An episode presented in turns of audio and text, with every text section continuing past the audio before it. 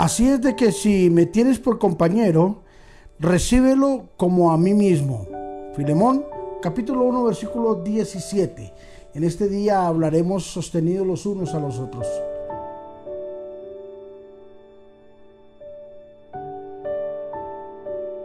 Pablo se dirige a Filemón pidiéndole un grandísimo favor que recibiera a su compañero, que lo recibiera como si fuese él mismo que lo recibiese porque él se debía aún a la obra evangelística que había realizado el apóstol Pablo y que él, Filemón, era fruto de su trabajo evangelístico.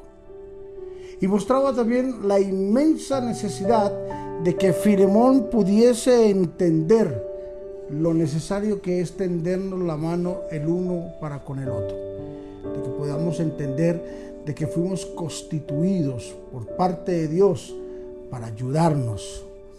Todos tenemos algo que ofrecerle a nuestro compañero. Todos tenemos algo que compartir en la iglesia. Cuando entendemos de que fuimos llamados a ser compañeros, a tendernos la mano uno con el otro, entonces las cargas serán alivianadas. Qué bueno es poder sentir cuando llegamos a la iglesia o cuando estamos en los caminos de Dios, más que una hermandad, tenemos un amigo. Un amigo, una persona que, que está interesada por nosotros.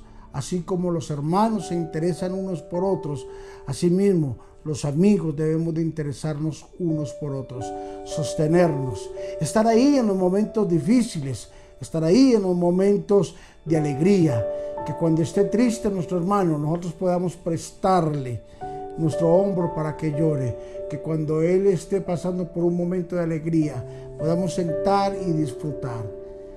Dios compartió con nosotros a su Hijo Jesucristo. ¿Para qué? Para darlo, para darlo en propiciación, para que fuésemos nosotros salvos y pudiésemos tener una vida eterna. Así de que yo quiero animarte en esta hora para que nos sustentemos los unos a los otros. Una llamada puede hacer la diferencia. Una visita puede cambiar el rumbo y el destino de la vida de alguien. ¿Qué tal si tomas hoy el teléfono y llamas a un ser querido que de pronto hace mucho tiempo que no lo haces? O llamas a un hermano de tu iglesia, de tu congregación, de la iglesia no importa de cuál sea, pero qué tal si lo llamas hoy y simplemente lo saludas y le dices cuánto le amas y le dices cuánto le quieres y que estás interesado en el bienestar de él. Las cosas cambiarán para esa persona sin duda alguna. Padre, te bendecimos en el nombre de Jesús y te damos muchísimas gracias. Gracias Espíritu Santo por estar con nosotros. Gracias por ayudarnos. Gracias por compartir con nosotros este día tan glorioso, tan maravilloso, Señor.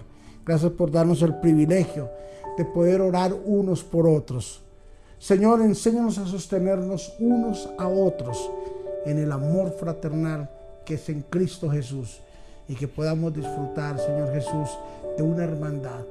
Señor, hoy traemos a colación lo que dice el Salmo 133. Mira cuán bueno y cuán delicioso es habitar los hermanos juntos y en armonía. Señor, y tú lo comparas, Dios, como cuando se derrama el aceite sobre la cabeza de Aarón, que baja por sus barbas y llega hasta el borde de sus vestiduras. Qué gozo, qué alegría poder compartir nuestra vida con nuestros seres queridos, con los que amamos. Hoy oramos, Señor, y nos sostenemos en oración, nos sostenemos unos a otros en el temor tuyo. En Cristo Jesús. Amén y amén. ¿Cuántos hermanos o amigos en la iglesia están esperando una manifestación de amor por parte tuya? Será maravilloso, sus vidas cambiarán. Bendiciones.